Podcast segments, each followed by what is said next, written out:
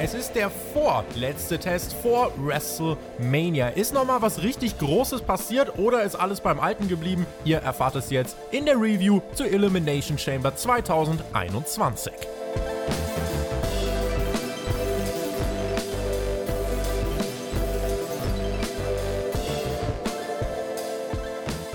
Wrestling Deutschland war heute Nacht begeistert dabei, hoffe ich. Es war die Elimination Chamber Time für den Sonntag angesetzt. Der erste Stop auf der Road to WrestleMania, über die wir heute reden wollen.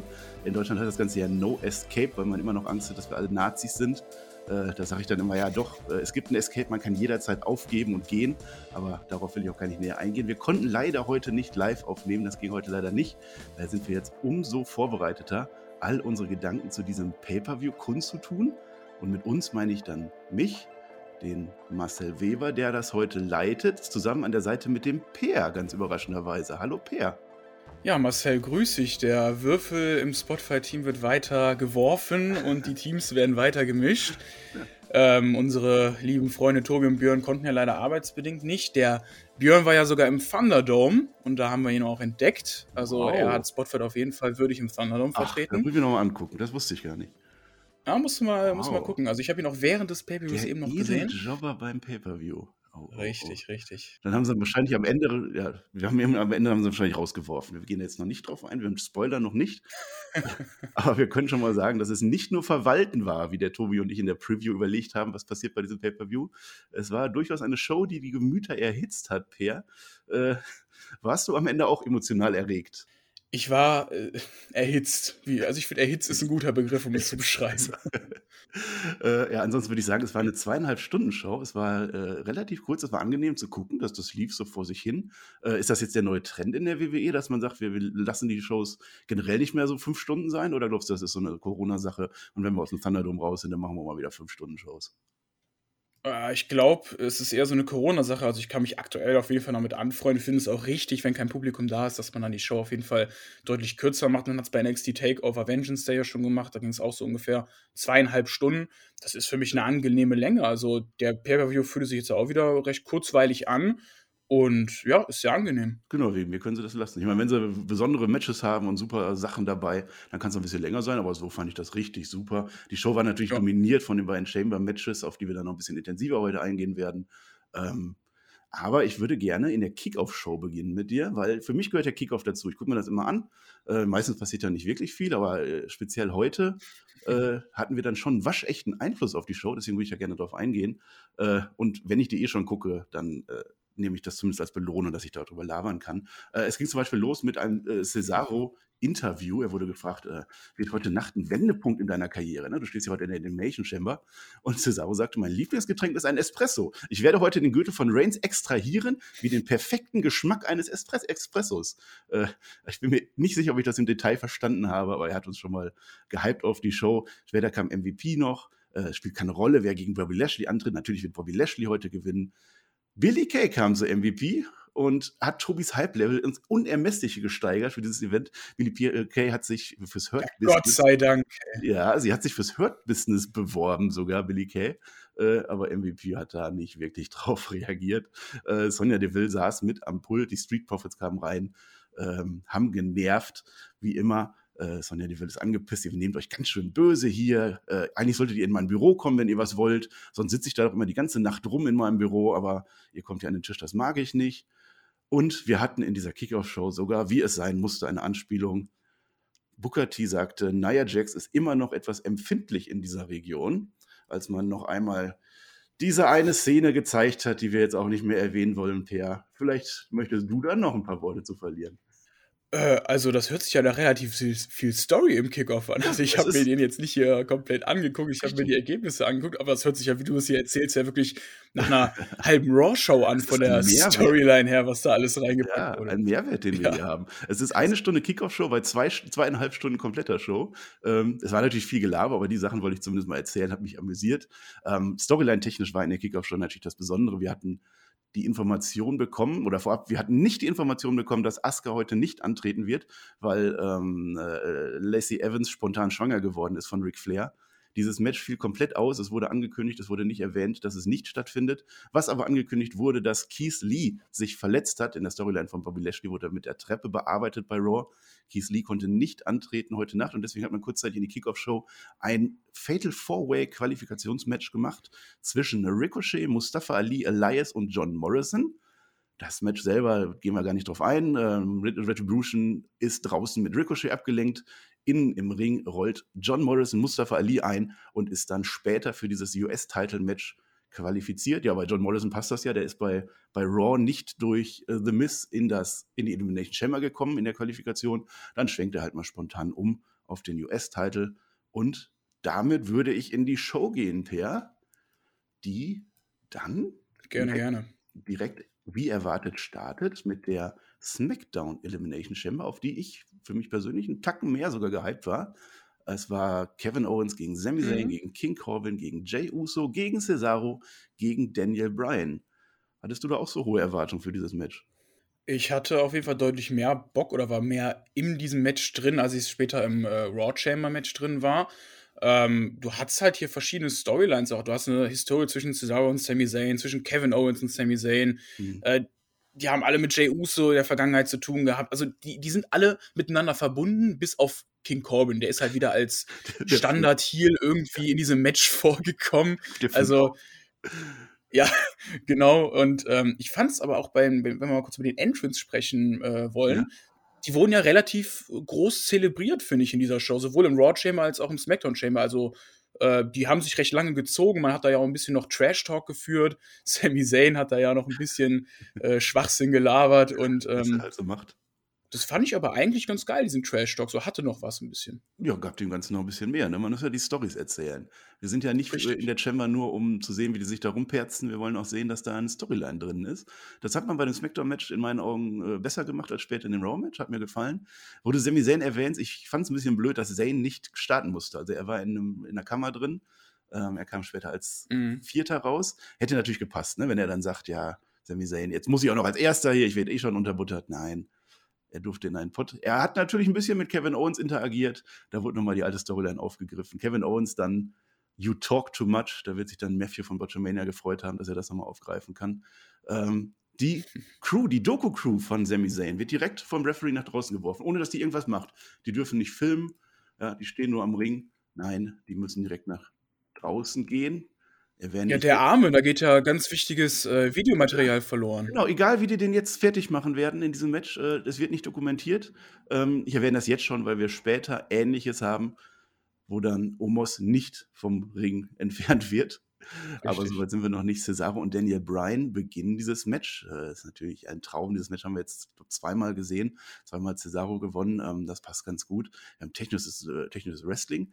Ähm, und die beiden, alte Schule. Zu dem Zeitpunkt gibt es noch keine Interaktion mit der Kammer. Also die beiden wresteln wirklich munter vor sich hin. Ähm, Brian fängt sich eine dicke Clothesline, dann verhungert er ewig in der Suplex-Position. Hat mir gefallen. Kevin Owens gibt zwischendurch sogar ein Coaching von draußen. Er sagt, geh auf das linke Bein von Daniel Bryan, das äh, schon kaputt gegangen ist in dem Moment. Und dann kommt King Corbin als Spielverderber, als erster aus seiner Zelle raus. Äh, es gibt eine neue Dynamik. Wir haben auf einmal diesen bösen, bösen hier, diesen großen Menschen im Ring, der den Spaß nicht mehr mitmacht. Cesaro wehrt sich aber. Cesaro wird in diesem Match richtig gut und richtig stark dargestellt. Es gibt eine Uppercut-Party, die endet dann leider im Deep Six. Wir haben eine neue Dynamik mit diesen Power-Moves. Warst du in dem Moment schon drin in dem Match? Also ich fand diese Anfangsphase sehr intensiv und auch sehr schön zwischen Cesaro und Brian. Und ich finde es auch eigentlich ganz interessant, dass man, ähm, also ich habe das jetzt so bei den Elimination Chambers vor Publikum nie so wahrgenommen, aber man hat doch wirklich diesmal speziell Mikrofone in die Kammern reingetan, um auch zu hören, was sie sprechen. Also hm. vor Publikum habe ich jetzt nie so richtig mitbekommen, was die sprechen. Ähm, aber das war eigentlich ganz cool, auch wie du gesagt hast, das Coaching von Kevin Owens im, in der Kammer. Ich finde auch generell eigentlich, dass er nicht so dieser glatt gebügelte Babyface ist, sondern auch wirklich dieser ja, Badass Babyface, kann man schon das so ein bisschen erzählen ist. Und ähm, Corbin kommt ins Match, genießt, wie ich finde, aber auch ein relativ starkes Showing am Anfang mhm. und hat mich dann auch gewundert, dass er dann als erstes äh, rausfliegt. Ja, du greifst ja schon vorweg. Kevin Corbin war der erste, äh, King Corbin war der erste, der rausgeht im Sharpshooter. Ähm, vorher ist aber noch Sami Zayn in die Zelle gekommen. Er beschwert sich vorher erstmal, dass viele Menschen auf seine Zelle gebrettert werden. Jey Uso hat damit gar kein Problem, der findet das eher gut. Ähm, Sami Zayn kommt raus ähm, wird direkt weiter von Daniel Bryan zu Boden befördert. Dann gibt es eine intensive Behandlung von Cesaro, den Luva-Kick. Daniel Bryan weicht aus und dann geht es in den Pot von Kevin Owens rein. Also in diesem Moment haben wir dann die Kamera mit involviert. Wir sind eine Stufe weiter in der Erzählung dieses Matches. Sami Zayn klettert auf den Pot von Jay Uso, der will vor Cesaro fliehen, der folgt ihm. Die beiden klettern so ein bisschen die Kammer entlang an den Ketten, so auf halber Höhe. Ähm, Cesaro kickt ihn dann runter und macht nur ein paar Klimmzüge am Dach. Das hätte für mich ein sehr, sehr schöner Spot werden können, dass man sich da irgendwas überlegt. Es war am Ende so einfach, ja, er kickt ihn halt runter. Ne? Äh, es, hat er sich nicht kreativ was überlegt. Sami Zayn fliegt natürlich schön. Ähm, war nicht der Megaspot, aber die Klimmzüge, die haben mir dann äh, durchaus gefallen. Der. Ja, ich dachte auch, da kommt vielleicht irgendwie noch ein geilerer Spot, man macht da irgendwas Besseres draus. Ähm, diese Uppercuts von Cesaro, die haben für mich in diesem Match fast den gleichen Impact wie vom Walter die Jobs erreicht. Also, hm. der, ich fand, die haben da echt einen guten Status bekommen in diesem Match. Und diese Klimmzüge, ich fand den, den Moment eigentlich ganz geil. Das hat gut gepasst, ja. Also, der Cesaro hat Kraft, natürlich. Also, er kann auch, auch nach, äh, könnte wahrscheinlich sogar noch nach 40 Minuten Match noch oben ein paar Klimmzüge machen. Ja, ähm, lustiges Gimmick, ja, fand ich geil. Ja, Cesaro, der wird immer zwischendurch dann mal immer so alle zwei Jahre mal gepusht und dann freuen wir uns jedes Mal, weil es immer wirklich schön ist und, und man hofft, dass auf irgendwas kommt. Aber wie wir auch in diesem Match gesehen haben, es äh, kommt leider dann doch nicht so viel. Aber im Moment sind wir noch in der Phase, wo Cesaro wirklich zeigen kann, was er drauf hat. Also er swingt Baron Corbin, das sieht schon sehr beeindruckend aus, geht in den Sharpshooter. Corbin gibt dann auf, also der, der Auffüller-Heel ist dann schon weg und die große Cesaro-Show kann weitergehen. Ähm, direkt danach kommt Kevin Owens rein und äh, Sami Zayn hätte da gerne ein Bündnis mit ihm. Also auf die alten Zeiten spricht er an. Also wir beide hier, äh, wir sind ja zusammen, wir sind ja hier die, die Anti-Helden. Äh, die anderen hassen uns doch. Lass doch jetzt mal hier zusammen äh, agieren. Äh, aber Kevin Owens, der fühlt das irgendwie nicht und dann hämmert er Zayn von Pot zu Pot, bedankt sich nochmal für die gute Zeit, die sie damals hatten. Äh, aber es gibt kein Bündnis mit Sami Zayn und groß mehr wird dann auch nicht da weiter gehintet. Ähm, Owens will weiter im Ring aufräumen. Cesaro wehrt sich und jetzt war ich richtig dringend. Also in diesem Moment war das Match für mich wirklich hochwertig, spannend und emotional. Ja, es ging äh, wirklich richtig los. Ich fand auch den Moonsault von Owens sehr schön. Also ich wundere mich immer wieder, was der mit seinem Körper, der eigentlich ja nicht für solche Sachen geeignet ist, äh, für Moves raushaut. Ähm, Zane und Corbin als Erste zu eliminieren, ist auch die einzig richtige Booking-Entscheidung, wie ich dann finde, so die, in dem Match. erstmal weg. Ja, genau. Und äh, ja, danach ging es ja weiter, als später dann Jey Uso dazu kam, aber da wirst du wahrscheinlich jetzt auch nochmal erzählen, was da kam. Ja, genau. Also erstmal sind wir wirklich drin in dem Match. Wir sind dafür belohnt worden. Ähm, wir haben eine sehr feine Fatal Four Action jetzt im Ring äh, in dieser Phase. Die Jungs geben sich gut drauf und wir bekommen, wie schon bei SmackDown, eine Finisher-Parade. Einer nach dem anderen.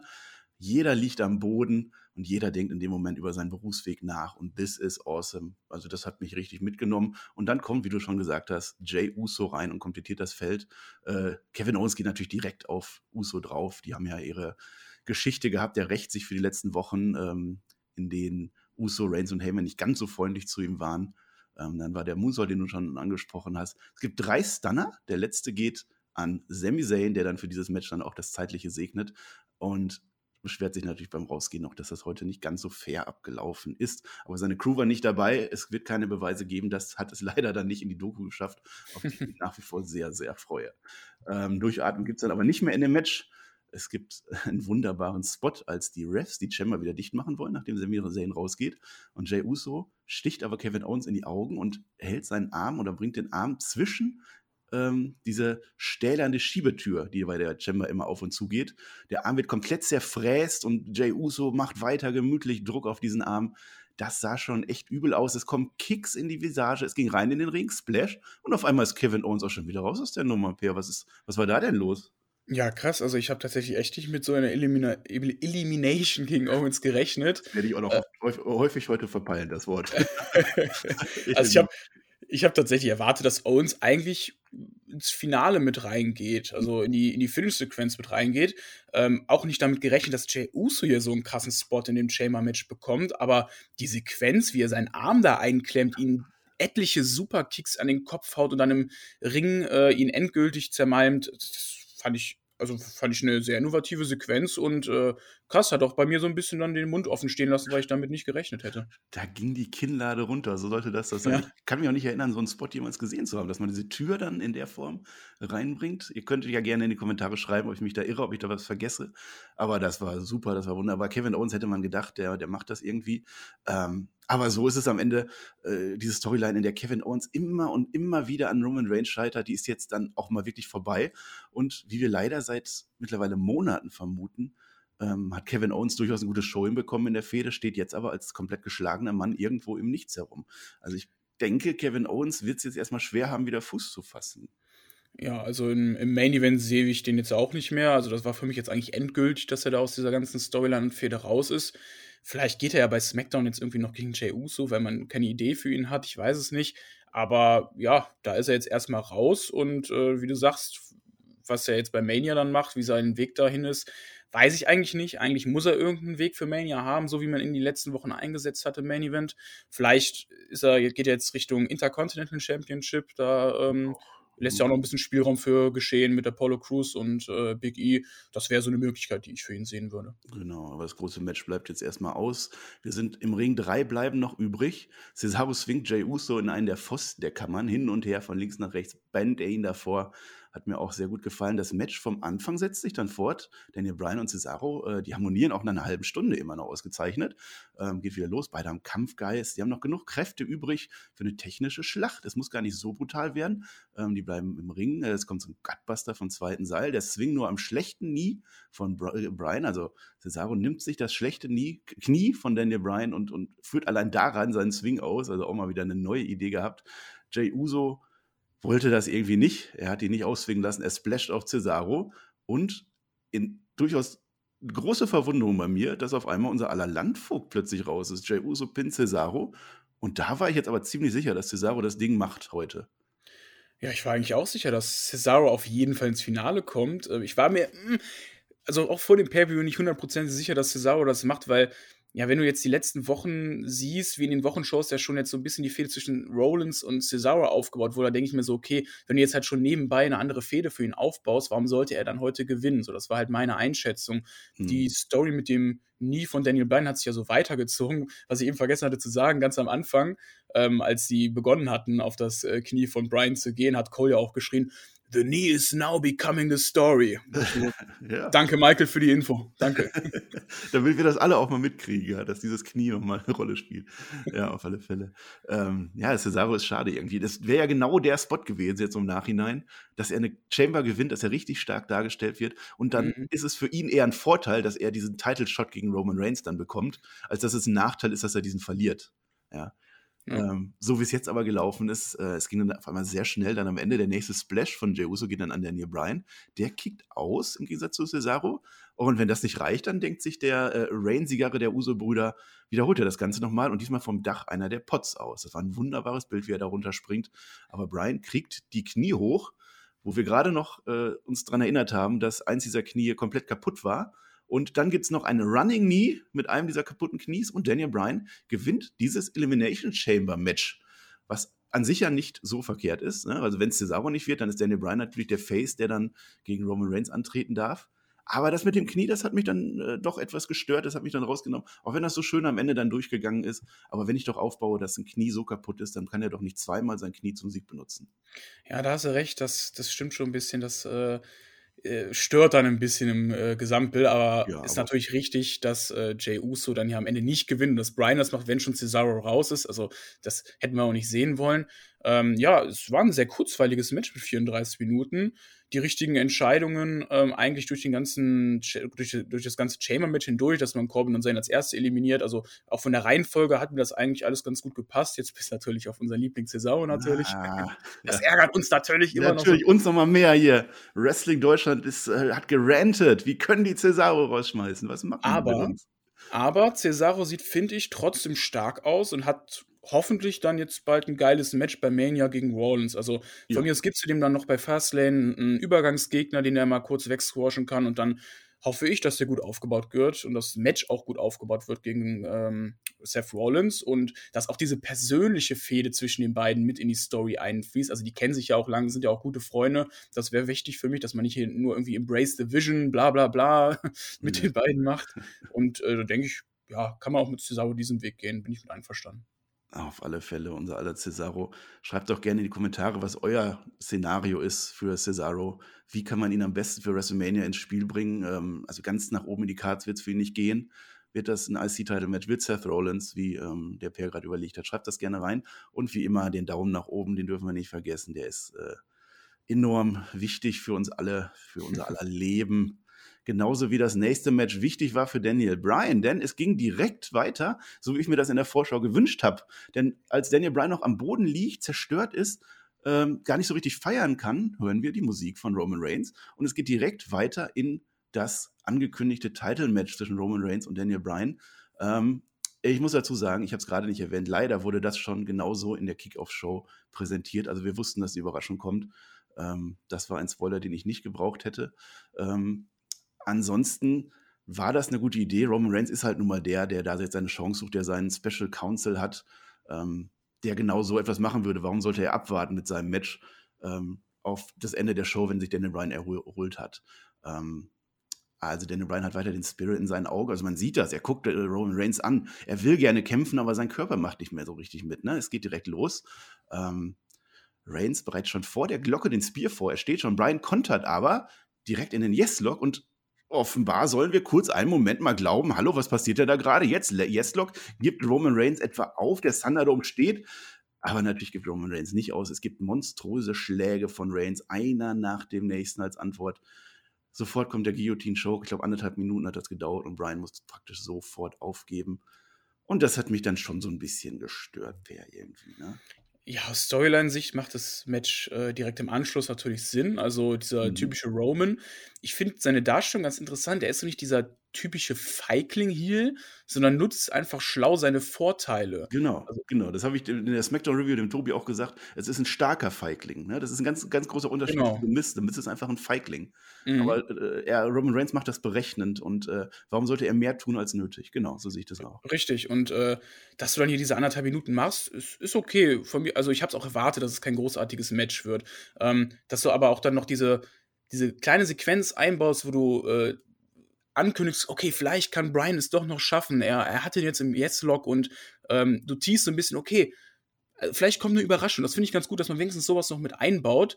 Ähm, ja, sehr geiler und kurzweiliger Beginn dieses Pay-Per-Views und diese Stunde fühlte sich für mich an wie 20 Minuten. So mag ich das, wirklich keine Atempause und gerne darfst du dieses Match äh, Reigns gegen Brian dann irgendwie von mir aus doch mal in 10, 12 Minuten bei Fastlane bringen und dann kann Reigns gegen Edge bei Mania gehen. Ja, das hatten wir ja sogar schon mal bei Fastlane, würde ja passen. Ähm, ja, ich gebe dir recht, also der, der Anfang, der Auftrag dieser Show hat mich auch komplett mitgenommen. Ähm, jetzt nicht das Beste, was ich hier gesehen habe, aber es war sehr gute Wrestling-Unterhaltung, ähm, dieses Match und auch wie das dann weiterging. Es macht natürlich Sinn. Ähm, man muss ja auch Reigns nicht unnötig schwach darstellen lassen. Das ist ja okay, wenn er sofort gewinnt. Aber ich hätte mir schon ein bisschen mehr, mehr Wehrhaftigkeit von Daniel Bryan erhofft, dass man da den Underdog wieder macht, ein paar Minuten noch Bryan als Kämpfer darstellen. So ähm, fünf Minuten. Fünf Minuten, sieben Minuten, dass man da nochmal so ein bisschen. Und Brian kann das, der kann in kurzer Zeit sowas aufbauen. Ähm, ich erinnere an den, ich glaube, SummerSlam war das äh, gegen Brock Lesnar. Ähm, da hat er genau diese Underdog-Rolle Rolle gehabt und hat das auch gut präsentiert. Äh, genau. Das hätte ich mir noch erwünscht. Ansonsten war ich happy, so wie es ge ge gewesen ist. Aber unser Segment war noch gar nicht zu Ende, denn während Roman Reigns noch seinen Gürtel in die Höhe hält, kommt auf einmal Edge und spiert Roman Reigns zu Boden und wir haben unser, ganz offensichtlich, unser WrestleMania Main Event. Roman Reigns gegen Edge. Ja, sehr schöne Abschlusssequenz der ersten Stunde. Edge steht über Roman, äh, diesmal mit einem besseren Spear als bei SmackDown. Ja. Der war ja ein bisschen zu leicht. Ja. Aber äh, so konntest du dann die erste Stunde von mir aus abschließen und äh, ja. so viel braucht man darüber jetzt, glaube ich, nicht sagen. War cool, war, wirkte groß und äh, ich bin auf jeden Fall gehypt. Ja, Edge zeigt auch nochmal auf das WrestleMania-Zeichen. Äh, das Recht hat er sich durch seinen Royal Rumble-Sieg erarbeitet. Mit Pyro. Genau, nur ein Royal Rumble-Sieger schafft es, dass das Zeichen dann auch noch Pyro kriegt. Äh, also das, das war super, das war ein guter Abschluss. Da hast du recht. Dann würde ich sagen, gehen wir jetzt in den Mittelteil dieser Show. Also es war wirklich eine ganz klar strukturierte Show ähm, zwischen diesen beiden Chamber-Matches. Ähm, jetzt passierte was, was mich nicht gelangweilt hat, aber was wir, denke ich, relativ kurz abhaken können. Wir hatten ein kurzes Backstage-Segment, ähm, wo Bad Bunny gezeigt wird, der bei Saturday Night Live in einer großen US-Fernsehshow den 24-7-Titel gezeigt hat, ähm, was sicherlich sehr werbewirksam für die WWE war. Spricht mit Sonja Deville, die sagt dir, du kannst immer zu mir kommen, wenn du ein Problem hast. Äh, dann kommt The Miss vorbei, weil The Miss irgendwie mit Bad Bunny äh, rumgeekt. Was machst du denn hier? Äh, fragt Bad Bunny ihn, und das ist eine durchaus berechtigte Frage, weil was macht The Miss heute hier? Weil er hat sich ja freiwillig aus dieser Show abgemeldet. Er hat eigentlich gar nichts zu suchen. Und bevor das irgendwie weitergehen könnte und Miss irgendwie eine Antwort geben kann, glättet dann Damien Priest die Wogen. Und wenn uns eins dieses Segment gezeigt hat, dann, dass The Miss ein kompletter Mid- bis Undercard-Geek ist zurzeit. Ja. Ja, ich meine, wenn du neben einem 24-7-Champion stehst, dann weißt du eigentlich auch, wo du auf der Karte stehst. Ja, ganz genau. Und äh, die Backpfeife von Bad Bunny hat auf jeden Fall gut gesessen, so, aber wenn du halt weißt, was an dem Abend noch passiert, dann frage ich mich, wieso man so ein Segment macht. Ja, das werden wir gleich noch ausreichend thematisieren, aber erstmal Bobby Lashley gegen Riddle gegen John Morrison. Wir haben ein Triple Threat Match um den US-Title. Keith Levy erwähnt, ist nicht mit dabei. Äh, Riddle hat ein schönes Outfit an. Er macht eine Referenz auf Evil Knievel. Ich weiß nicht, ob er sich vorgenommen hatte, heute ähnlich äh, medienwirksam oder ähnlich groß rumzuspringen und, und Stunts zu zeigen. Ähm, er hat es zumindest nicht getan. MVP kommt auf Krücken heraus und Lashley spielt die erste Phase dieses Matches komplett Squash mit beiden. Also die werden nach allen Regeln der Kunst durch den Ring geworfen. Äh, Riddle guckt an einer Stelle sogar wie eine Schildkröte beim Sex. Wer das mal gesehen hat, kann sich das jetzt vorstellen und kriegt die Bilder nicht mehr raus. Ähm, beide versuchen dann zusammen, Lashley äh, irgendwie zu Boden zu bringen, aber es klappt dann auch nicht. Ähm, die beiden sind draußen, besprechen sich nochmal, überlegen sich sogar einen Plan. Äh, das geht dann auch erstmal schief, aber irgendwann kriegen die beiden ähm, Bobby Lashley dann doch draußen zum Liegen. Ähm, jetzt kämpfen dann Ribble und John Morrison zusammen. Und ich habe schon gedacht, oh Gott, machen die das jetzt echt so, dass Lashley jetzt einfach komplett raus ist und die beiden machen das unter sich aus, obwohl die einfach beide keine Berechtigung haben, in diesem Match zu stehen. Wir erinnern uns, dass Riddle ja sogar ein äh, Number One Contender Match verloren hat für dieses Match. Ähm, und jetzt wollen die beiden dann abstauben. Lashley kommt zurück, ist nicht mehr so, so, dominant wie vorher, hat jetzt auch einen Move eingesteckt. Es gibt den Floating Bro und Starship Pain gegeneinander. Da kann man denken, okay, jetzt machen sie Lashley dann doch ein bisschen fertig, aber für einen Bobby Lashley reicht das dann auch nicht. Ähm, MVP fragt dann bei John Morrison nochmal nach, ob du denn wirklich geglaubt hast, dass du Bobby Lashley einfach so pinnen kannst. Natürlich kannst du das nicht. John Morrison schnappt sich die Krücke von MVP. Er will auf Lashley gehen, landet im Hurtlock. Riddle kommt von hinten, zieht Lashley die Krücke zweimal über den Rücken. Lashley fliegt aus dem Ring und jetzt passiert das, was nicht hätte passieren dürfen. Bro Derek an John Morrison. Und Per, auf einmal ist Riddle unser neuer US-Champion. Ja, ich glaube, das habt ihr ja auch so als Szenario in der Preview so ein bisschen ausgearbeitet, ne? dass das so eine Variante ist, oder? Das ist eine Variante, die war aber mit Keith Lee im Hintergrund, der das verdient hätte, weil er seinen Number One Contender Spot äh, erarbeitet hat. Ja, stimmt. Ähm, das wäre nochmal eine andere Nummer. Riddle wurde halt über Wochen komplett dar schwach dargestellt. Ähm, also er hat einmal dieses kurze Gauntlet Match gewonnen und das US-Title Match danach dann auch komplett verloren. Ähm, jetzt gibst du halt dem den Gürtel, der der Schwächste von allen ist, die da beteiligt sind. Also einschließlich John Morrison. John Morrison hat ja nicht mal bewiesen, dass er schlecht ist im Ring. Der labert halt immer viel, ja. Äh, Wenn der einfach mal seine Klappe halten würde, dann ja. glaube ich schon alles deutlich besser. Kämpfen, ja, da würden wir auch feiern, ne? Ja, äh, also Bobby Lashley, der wirkte schon beim Entrance einfach fucking big. Also ich finde, wie er da rauskommt, der ist für mich ein, der ist für mich aktuell ein Star. Mhm. Ähm, Riddle und Morrison bringen halt so ab und zu mal schöne Highfly-Elemente ins Match und sorgen so ein bisschen auch für Dynamik. Ich bin ja nicht so ein großer Fan von Lashley's Single-Matches. Ich finde ihn eigentlich in Triple Threat-Matches mit zwei weiteren besseren In-Ring-Workern, die vielleicht noch ein bisschen mehr Dynamik ins Match bringen, ganz gut, weil er manchmal ein bisschen, ein bisschen steif wirkt und halt nur seine, ja, prollige ähm, Zerhauer-Moves äh, äh, zeigt. Ähm, aber du siehst halt auch im Match, als Lashley nach dem äh, Starship Pain sogar kurz vor zwei schon ausgekickt ist, so, hm. wo, wo du mit diesem Charakter aktuell bist. Dass Riddle am Ende den Titel gewinnt, kannst du von mir aus dann so bucken notgedrungen, wenn Keith Lee nicht dabei ist. Aber wie gewinnt er den Titel? Genauso, wie er halt die letzten Wochen bei Raw dargestellt wird. Einfach äh, sneaky, er kommt von hinten, ähm, haut dem eins drüber. Also, das hat er auch bei Raw schon oft gemacht, wo er dann einfach Bobby Lashley einen drüber gehauen hat und dann weggerannt ist. Also, genau so hat er ja wirklich den Titel gewonnen. Das ist richtig, ja. Er rennt tatsächlich auch diesmal weg. Also, direkt nach dem Titelgewinn äh, ist Bobby Lashley wieder stark. Riddle rennt weg. Ja, es war die längste Regentschaft der letzten sechs Jahre, haben uns die Kommentatoren vorher erinnert. Es war für mich, wenn das ein vollständiger Squash wird, so wie es angefangen hat, alles gut. Starker Gegner für WrestleMania. Bobby Lashley wird tatsächlich als Tier aufgebaut. Ob man den mag oder nicht, aber ich finde es einfach gut, dass die WWE es äh, auch mal schafft, wirklich mal äh, einen Star zu generieren, dem man das auch zutraut, der, der wichtig, richtig stark dargestellt wird. Ähm, vielleicht der Brock Lesnar-Ersatz, wenn Brock Lesnar jetzt äh, in absehbarer Zeit nicht in den Shows ist, ich frage mich höchstens, wie das jetzt mit Keith Lee gelaufen wäre. Also wahrscheinlich war das Szenario dann genau so, nur dass dann äh, Riddle gepinnt wird äh, und Keith Lee dann jetzt einfach der Dumme ist, der nicht teilnehmen konnte. So würde Das ich ist eine gute Frage tatsächlich. Also könnte der WWE auch zutrauen, dass die trotzdem dann Riddle zum Champion gemacht hätten. Wer weiß, ne? Ja, da, man, man muss ja immer mit dem Schlimmsten rechnen. Und wenn das Schlimmste dann richtig schlimm ist, dann ist es auch wieder gut irgendwie. äh, ja, weil Riddle, mein Problem ist eher, dass es nicht so die glaubhafte Underdog-Storyline ist. Es ist eben nicht so Daniel Bryan, der sich da durchkämpft und dem man das jetzt abnimmt. Das ist einfach einer, der Backstage irgendwelche Bro-Witze macht, der irgendwie zum Ring kommt, dem das auch relativ egal ist, immer in seiner äh, Scheißegal-Haltung. Ähm, naja, Der hat es ich- wahrscheinlich sogar morgen vergessen, dass er US-Champion ist, so wie sein Charakter aktuell dargestellt ist. Ja, das ist ja immer noch eine meiner Lieblingsszenen in der WWE, wo ähm, Dean Ambrose Champion wird und bei Raw dann erstmal den, den Gürtel im, im Taxi vergisst und den erstmal holen muss, weil es ihm einfach egal ist. Ach ja, naja, das werden wir dann bei Raw dann mit dem, mit dem Björn morgen wahrscheinlich weiter thematisieren. Gehen wir weiter. Das letzte Match vor der zweiten Chamber. Bianca Belair und Sasha Banks treten an und äh, fordern die Women's Champions Nia Jax und Shayna Baszler heraus. Ähm, Vorher gibt es ein kurzes Interview. Reginald mischt sich mal wieder ein, warum auch immer, kriegt jetzt beiden in den Arsch. Äh, Bianca Belair und Sasha Banks äh, bereitet schon mal den Champagner vor für den Sieg. Und ganz wichtig, Bianca Belair sagt uns, gleich nach diesem Sieg werde ich meine Entscheidung bekannt geben, gegen wen ich bei WrestleMania antreten möchte. Da war ich durchaus gespannt drauf. Das Match beginnt damit, dass Bianca Belair Nia Jax in den Arsch tritt und sich dann selbst zur Verhöhnung auf den Arsch klopft. Sehr witzig. Und jetzt habe ich sogar zweimal Arsch gesagt, aber so fühlte sich das auch irgendwie an. Per Nias Loch verlässt uns in diesem Leben nicht mehr, oder? Nee, und jetzt wird das Video auch direkt äh, entmonetarisiert, weil du zweimal das ganz böse Wort gesagt hast. Nein. Äh, ja, da musst du das Aber- piepen. Äh,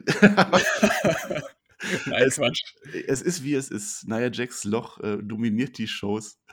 Äh, Ja, wenn die WWE mal konsequenter bei anderen Storylines so wäre wie bei der hier, ne? ja, da werden elementare Sachen vergessen, aber dieses Po-Loch, es bleibt, es bleibt für immer bestehen. Ja, Nia Jax, also wirklich, die ist so scheiße einfach. Ich kann die nicht mehr sehen, wirklich. So, jetzt Also hier muss, auch monetarisiert, jetzt sind wir äh, quitt. ja, also jetzt muss ich wirklich mal wirklich das Negative so ein bisschen ausholen. Also Ja, komm, da war ich, jetzt. das war halt wirklich das Lowlight der Show so. Mhm. Das Also, würde ich auch sagen. Also es war, es war ein munteres Match, es war ja, ich würde sagen, Standardmatch einfach. Äh, äh, es war halt, die, die Dominanten, die wurden gar nicht so dominant dargestellt als Champs, Champions und die beiden Alpha-Females äh, harmonierten nicht zusammen, das hat irgendwie gepasst, ähm, sind halt zusammengewürfelt, die gehören auch nicht zusammen. Es hatte von Anfang an wenig Ziel dieses Matches, habe ich gefunden. Äh, Ja. Banks und Belair können ja wresteln und äh, das, das sehen wir ja auch hier in dem Match, dass die auch echt gut dabei sind. Und aber wenn, wenn ich dann sehe, wie Naya die da durch den Ring wirft, ich habe immer Angst, dann, ach, dass sich da irgendjemand verletzt. Also Ja. eigentlich sehe ich ja auch gar keine Relevanz, echt über dieses Match zu sprechen, Nee, weil muss man ich- auch gar nicht wirklich. also Ja. Reginald kostet den ja dann den Sieg, ähm, so wie, ich glaube, ihr hattet es auch in der Preview mal angesprochen, dass es so sein könnte, aber Mhm. halt Sascha Banks wird als Champion gepinnt, weiß auch nicht, ob das jetzt so die beste Variante ist, aber Nee. für mich hat es halt dann auch nicht die Story zwischen Belair und Sascha weitergebracht, also du hast ja dann am Ende nur Hass auf Reginald und nicht irgendwie irgendwas zwischen Belair und Sascha kreiert. Nee, es fand in diesem Match keine Entwicklung statt. Es war wirklich nur ein Füller-Match irgendwie. Ähm, ich habe nur die ganze Zeit gehofft, dass die jetzt nicht schon wieder anfangen, die Einzel- und die Tech-Division zu vereinen und dass die dann, dann wieder so eine Storyline draus machen, dass Sascha Banks dann Mhm. Doppel-Champions ist. Ja, und dann konnte ich, wie du schon gesagt hast, aufatmen, als dann Reginald dann zum Ring kam und wie abgesprochen den Champagner vorbeibrachte. Ja, äh, Sascha Banks soll mit dieser Flasche ähm, für den Sieg sorgen. Sascha Banks ist komplett abgelenkt. Der Ref, der sieht das, der glaubt, dass Sascha Banks jetzt total böse ist und die Flasche zerhämmert. Nein, Nia Jax nutzt das aus, Samoan Drop und Team Jaxler behält den Gürtel. Du sagst es, es gab, es gibt keine Entwicklung. Also, dass, dass die Champions werden weder stärker noch schwächer dargestellt. Es geht einfach weiter. Ähm, und vor allem in der Hauptstoryline dieses Matches, die Hauptstoryline war ja Bianca Belair und Sascha Banks. Wie wird das funktionieren? Wie geht das jetzt weiter? Mhm. es keine Entwicklung. Äh, Ich hätte mir gehofft, dass danach dann der große Showdown kommt. Ne? Asuka kommt dann noch, alle drei kämpfen, als gäbe es keinen Morgen mehr, mehr. Und endlich drei Wochen später, drei Wochen gezögert, dann verkündet Bianca Belair, wen sie dann herausfordern will. Aber nein, Du hast ja Erwartungen hier. Vergesst das einfach alles. Wir sehen noch ganz kurz, wie sich die beiden bei Reginald beschweren und dann gehen wir komplett über in die Werbung für WrestleMania. Was natürlich ein bisschen doof ist, weil wenn Bianca Belair jetzt wirklich ihr Versprechen wahrgemacht hätte äh, und, und ihre Entscheidung bekannt gegeben hätte, dann wäre das die bessere äh, Werbung für WrestleMania gewesen. So, das stimmt. So gab es keinerlei Entwicklung für irgendwen. Und dann hat uns das immerhin nochmal und jetzt zum letzten Mal das große Loch in diese Show gebracht. Was ich vielleicht noch ähm, einmal sagen möchte zum den Tag-Teils, ich wünsche mir halt einfach jetzt für die Damen-Tag-Team-Championships, dass die dann jetzt bei NXT äh, wechseln an Dakota Kai und äh, Gonzalez, also dass hm. sie dann bei NXT vielleicht ein bisschen verteidigen können, aber ich will die auch nicht mehr bei äh, Shayna Baszler und ähm, Nia Jax sehen eigentlich. Nee, ich bin auch, also aktuell, wir sind durch mit diesen Gürteln. Da ja. müssen wir mal abwarten. Die, die müssen wieder aufgewertet werden. Also als am Anfang Sascha Banks und ähm, Bailey zusammen dann auch zu NXT und so gegangen sind, da, ja, ich gedacht, da kann was draus werden, aber mittlerweile, es werden Tag Teams erfunden oder damit es da irgendwie ein Match gibt. Also komm, das stört uns jetzt an dieser Stelle gar nicht weiter. Wir gehen auf das Wichtige dieses Abends über. Vorher haben wir noch mal kurz ein Backstage-Segment, wo wir nichts hören, aber wir sehen, wie The Miss mit MVP spricht. Der Koffer ist ganz groß im Bild die beiden flüstern irgendwas, wir hören es nicht. Und eigentlich ist jetzt jedem klar, dass es heute kein Cash mehr geben wird. Ne? Also wenn äh, WrestleMania 31, äh, vielleicht das beste Cash ever mit Seth Rollins am Ende, wenn wir dann äh, eine halbe Stunde vorher Seth Rollins gesehen hätten, wie er äh, den Koffer anlächelt, äh, dann wäre da auch sehr viel rausgenommen worden. Deswegen können wir uns sicher sein, dass da heute nichts mehr passiert. Wir gehen in das Match rein. Wir haben die Elimination Chamber. Drew McIntyre verteidigt seinen Gürtel gegen AJ Styles, Kofi Kingston, Sheamus, Jeff Hardy und Randy Orton. Alles ehemalige WWE-Champions, alle relativ alt, wurden von Shane McMahon und Adam Pearce zusammen in dieses Match reingeworfen. Wir wissen vorher schon, was ich ganz gut fand, Peer, dass Sheamus ähm, der Letzte sein wird, der diese Kamera betritt. Ähm, also, find, also, ja, ich, ich weiß nicht, ob so richtig, ob ich das gut finden sollte. Ich finde, so, das hat ja immer so ein bisschen Überraschungsfaktor noch im Chamber, wer als letztes reinkommt. Also so, so sehe ich das auch generell jetzt auch bei den letztjährigen Chambers. Ich finde es eigentlich mal ganz cool, wenn man so noch eine kleine Überraschung hat, wer dann halt einfach äh, als erstes oder als letztes reinkommt. Ja, gut. Ja. Die Überraschung haben sie uns ja auch schon im Royal Rumble genommen bei den Frauen. Also Stimmt. das dann sogar ein bisschen harmloser, würde ich sagen. Ähm, und was ich vorher schon angeteased hatte, ähm, die Doku-Crew von Sami Zayn, die überhaupt nichts macht außer Film, die muss gehen. Aber Omos, der 18 Meter große Mann, der darf bleiben, der darf da stehen, der wird auch heute nicht mehr eingreifen. Habe ich gar keine Angst. Es geht los mit Jeff Hardy gegen Randy Orton. Die haben leider das Pech gehabt, anfangen zu müssen. Ähm, da hatte ich gleich mal Angst, irgendwas Fieses mit Ohrläppchen zu sehen oder irgendwas. Aber auch, dass die Chamber nicht hoch genug sein könnte für das, was sich Jeff Hardy heute wieder ausgedacht hat. Äh, also der Mensch ist bekloppt und dafür lieben wir ihn. Das kann man an dieser Stelle auch mal zu Jeff Hardy sagen. Ähm, und hier wird dann anders als in dem ersten Match von SmackDown, wird eben nicht technisches Wrestling von Anfang an geboten, sondern es wird sofort die Kammer eingeführt. Also Randy Orton und Jeff Hardy geben sich da nichts, direkt gib ihm dann geht es dann wieder ein bisschen ins, in, in den Ring, die Action. Es passiert aber anders als im ersten Match weniger Nennenswertes. Also mir hat ähm, dieses Eröffnungsmatch Daniel Bryan gegen Cesaro deutlich besser gefallen als Randy Orton gegen Jeff Hardy. Ja, du hast halt auch mit Daniel Bryan und Cesaro deutlich äh, andere Typen von Wrestlern. Randy Orton ist ja dafür bekannt, dass er ein bisschen lethargisch wirkt, äh, gerade ja, ein bisschen, zu, ein bisschen. Zum, Match, zum Matchstart. Was ich noch ganz schön fand äh, bei den Entrances, was ich noch erwähnen wollte, wie mhm. äh, Kofi Kingston ähm, beim Entrance nach hinten geguckt hat. So, das ist, war für mich noch so ein bisschen Storytelling Ach, auf der Meta-Ebene. Weil er hat so nach hinten geguckt und du erinnerst dich vielleicht damals, als Edge ihn äh, attackiert hat, ähm, kurz vor einem Elimination Chamber Match. Ich weiß ja. gar nicht, welches Jahr das war, aber äh, da war er auch dann nicht dabei.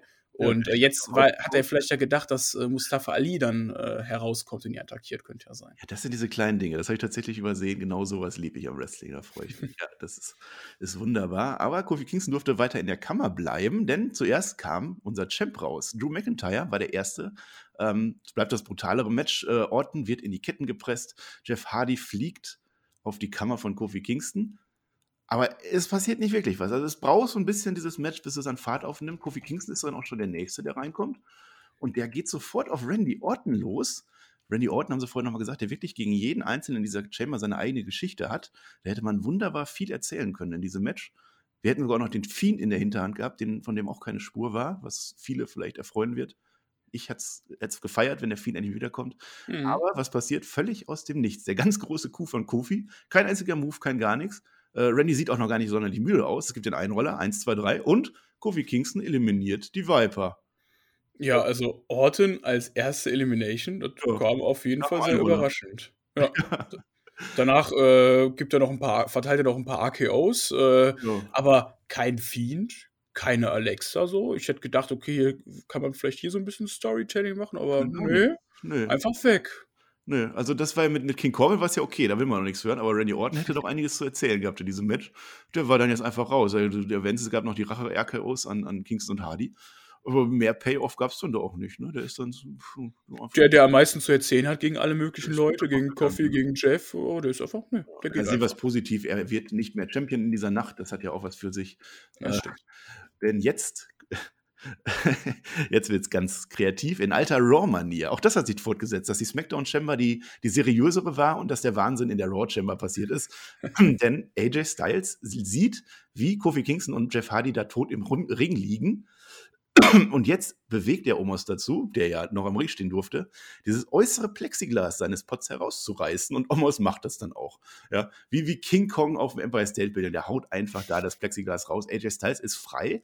Er rennt außen an der Chamber rum, trifft dann noch kurz auf den gerade durchaus angepissten nach Hause wandernden Orten, springt in den Ring und pinnt zuerst Kofi und dann Jeff Hardy. Das hat mich gefeiert. Das, das fand ich gut, dass AJ Styles diese Chance nutzen wollte. Der hat gesehen, da liegen zwei im Ring, die kann ich eliminieren, also gehe ich mal raus aber beide Pins gehen nicht durch. Zum Glück würde ich sagen, Peer, weil sonst mhm. hätte ich echt ein Problem mit dem Regelbuch gehabt. Ja, das stimmt. Aber zu Omos, ich mag den irgendwie, keine ja. Ahnung. Omos ist gut, ne? Also klar, warum er jetzt dann da stehen durfte und die äh, Doku-Kameramänner von Sami Zayn nicht, ist natürlich fraglich, aber mhm. gut, danach wurde der ja eh weggeschickt. Ähm, ja, und AJ Styles kam dann ins Match und der hat ja auch, wenn man dann den Verlauf sieht, auch noch relativ lange durchgehalten, ne? Mhm, AJ Styles hat auch schönes Showing bekommen. Ähm, ob das jetzt gezählt hätte oder nicht, also man hat einfach vergessen, danach dann nochmal einen Counter zu machen oder so. AJ Styles war jetzt einfach drin in dem Match. Das ist dann wohl die offizielle Regel. Wer drin ist, ist drin. Ähm, das hat damals mit Mark Henry nicht geklappt, ne? Erinnerst dich? Das gab mal Stimmt. dieses Tag Team Elimination Chamber Match. Äh, Intercontinental Elimination Chamber Match. Ähm, Intercontinental? Es war, glaube ich, Intercontinental. Mark, Mark, Henry war doch äh, World Champion damals, oder?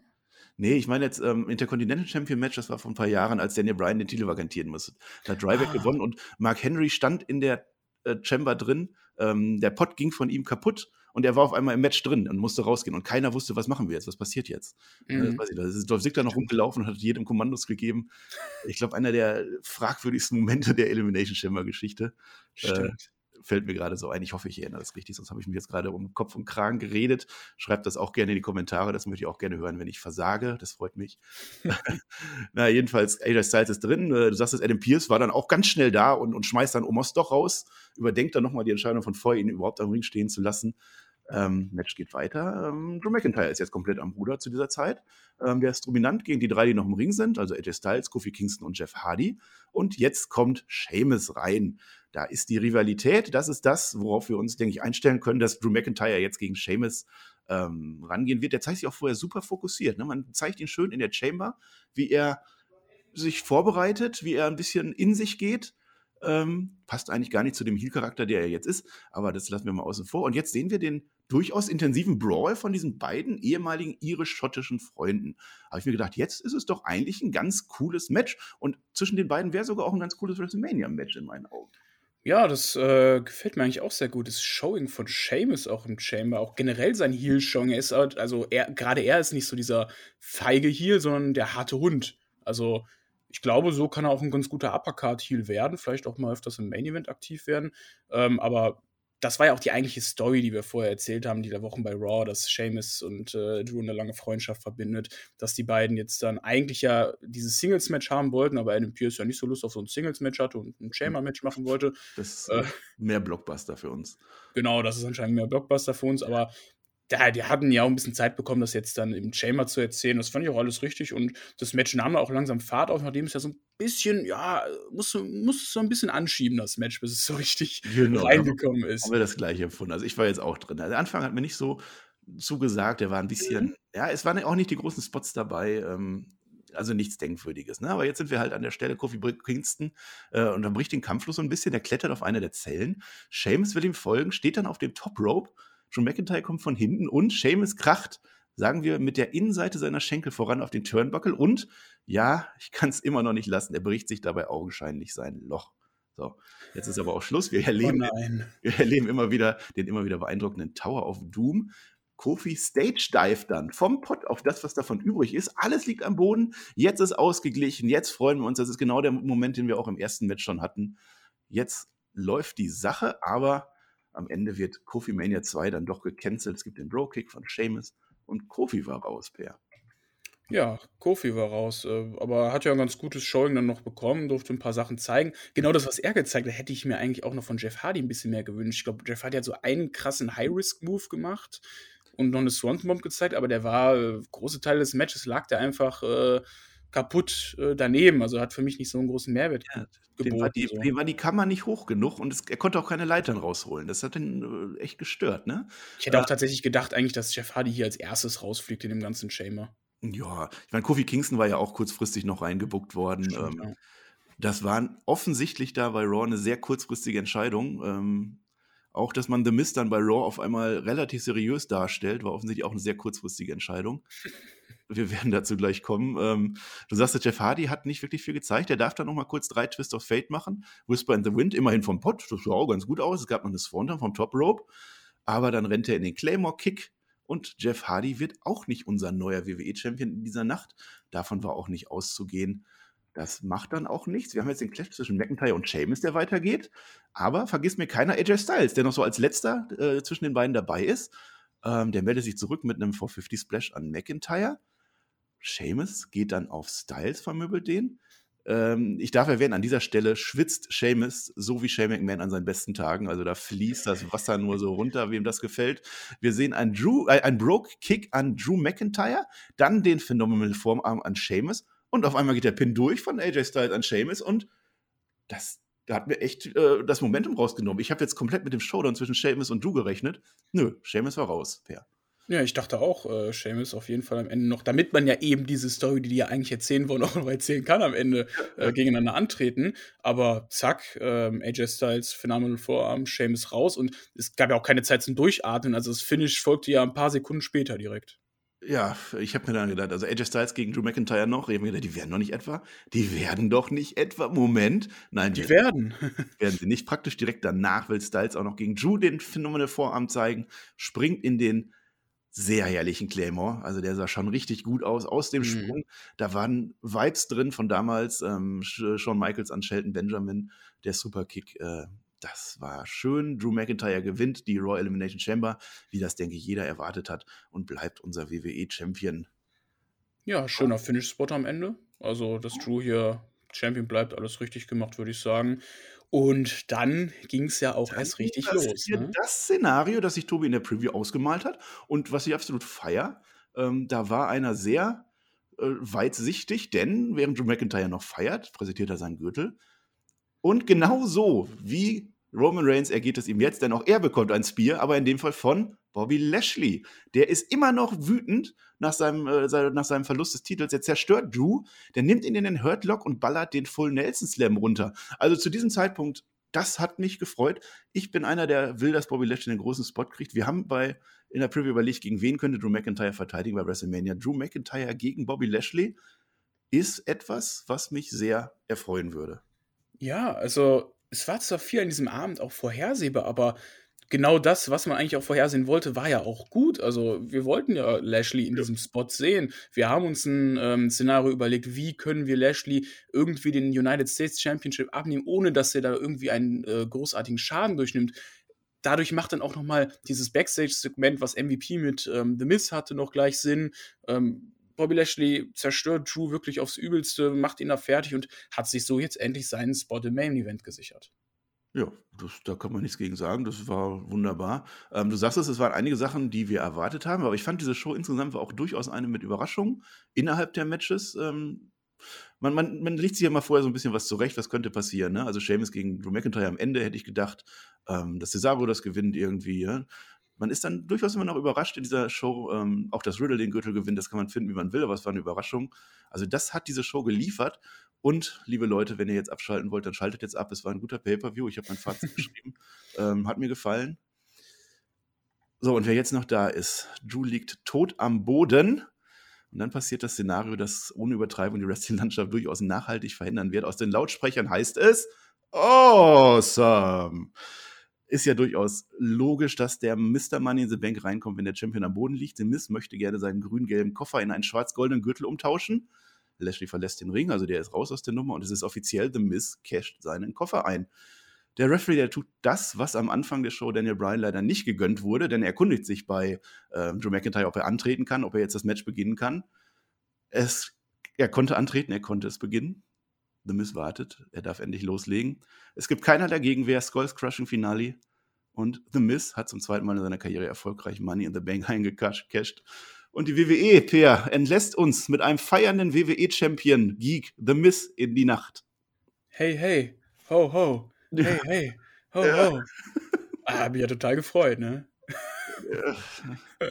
Nein, also mhm. Miz als Person als Person, als hart arbeitenden Wrestler gönne ich diesen Titel, aber hm. seine, durch seine aktuelle Darstellung zieht das den Titel halt total runter und äh, von mir aus kann der den auch morgen Abend wieder direkt verlieren. Ich konnte mich Gott sei Dank emotional darauf vorbereiten, dass ich es schon auf Twitter gesehen habe, bevor ich mir die Show angeguckt habe. die, die haben mich schon mal ein bisschen nicht ins offene Messer laufen lassen, das war ganz gut. Ah. Ähm, aber wieso kann man denn eigentlich auch nicht wenigstens so tun, als ob man Miss wenigstens stärker darstellen lassen möchte? Dass man wenigstens versucht, aber nicht alles dafür tut, ihn als Geek darzustellen. Nee, so. Man hat es bei Raw versucht. Man hat es einmal versucht. Ja, aber das ist ja nicht nachhaltig, alles, was man mit dem macht. Und wirklich, also gerne morgen irgendeine Storyline booken, dass der äh, ein Rematch gegen Drew machen muss. Drew nimmt den direkt ab oder Bobby Lashley oder mhm. was weiß ich, aber ich gehe eher davon aus, dass er den jetzt vier Wochen hält bis Fastlane und ähm, dass wir dann da hoffentlich äh, irgendjemanden sehen, der ihn den Titel abnimmt. Glaubst du nicht, dass The Miss einfach Champion bleibt und dann noch irgendwas mit Nia Jax passiert und dann kommt Goldberg und dann Goldberg gegen Miss? Triple Threat Match, Goldberg, Nia Jax und äh, ja. Miss? Everything is possible in WWE. Das haben wir jetzt wieder gelernt. Äh, ja, also ich sortiere das immer noch in meinem Kopf. Äh, es ist jetzt schon einige Stunden her, dass ich das gesehen habe. Äh, wir müssen ja hier klares Fazit ziehen. Ne? Also aus objektiver Sicht war das Wrestling Booking technisch ein Desaster. Aus subjektiver Sicht kann ich dem durchaus was abgewinnen. Äh, und ich rede in diesem Podcast lieber aus subjektiver Sicht. Ich, äh, ich gucke Wrestling, weil ich Wrestling gucke und weil ich Wrestling liebe. Und dann würde ich sagen, es geht durchaus in Ordnung, weil es eine riesige Überraschung war, weil man kann ja fast so weit gehen, die haben das extra so gebuckt, dass es möglichst überraschend klingt. Die haben es möglichst schwach dargestellt, damit es am Ende noch eine größere Überraschung wird. Äh, wenn Tobi das jetzt hört, ich werde werd ihn bis hierhin schreien hören. Das äh, ist komplett nicht das, was ich an dieser Stelle als, als äh, objektiver Typ sagen wollte. Ähm, man kann das irgendwie noch äh, machen.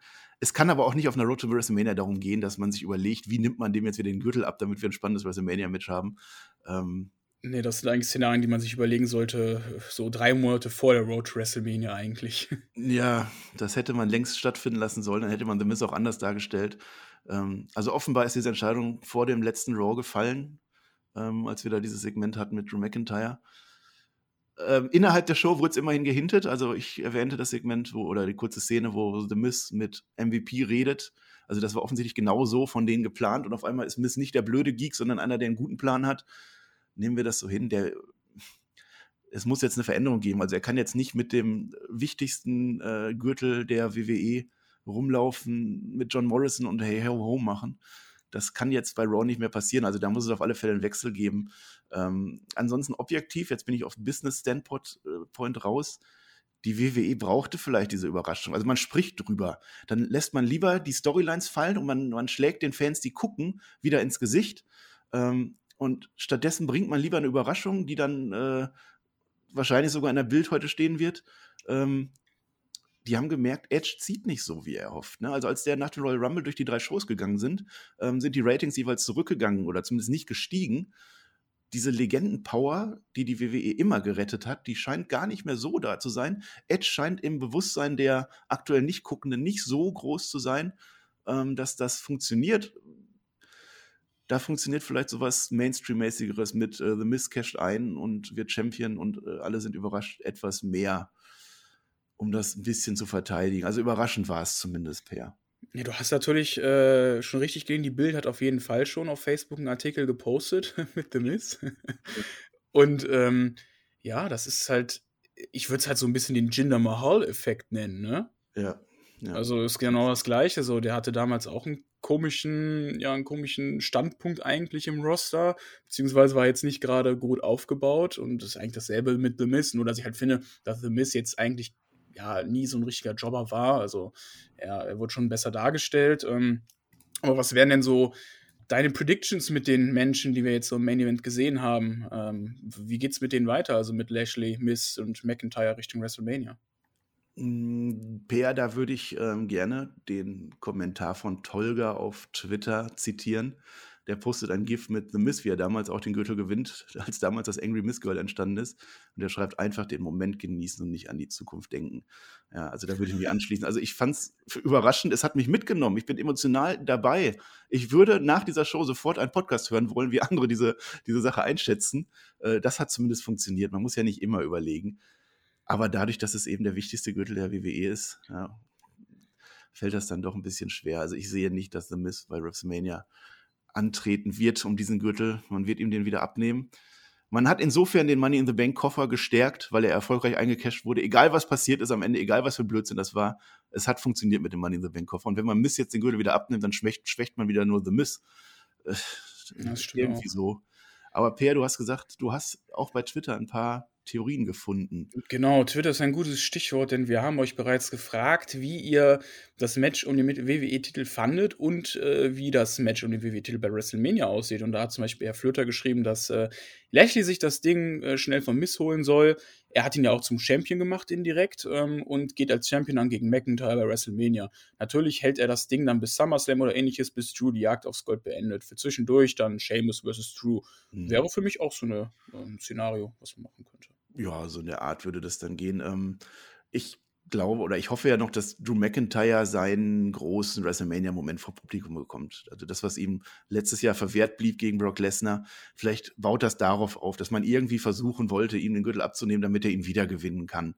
Ähm, das hatten wir auch in der Preview, aber dadurch, dass ich auch davon ausgehe, dass Edge seinen großen Moment bekommen hat, wird sich das dann so ein bisschen beißen. Also zweimal brauche ich das dann nicht in beiden Gürteln spricht da auch irgendwie dagegen. Und ja, man baut ja schon Lashley gegen Drew McIntyre auf. Das war ja ganz offensichtlich, dass es in die Richtung gehen wird. Ja, das hätte es ja überhaupt nicht mehr gebraucht.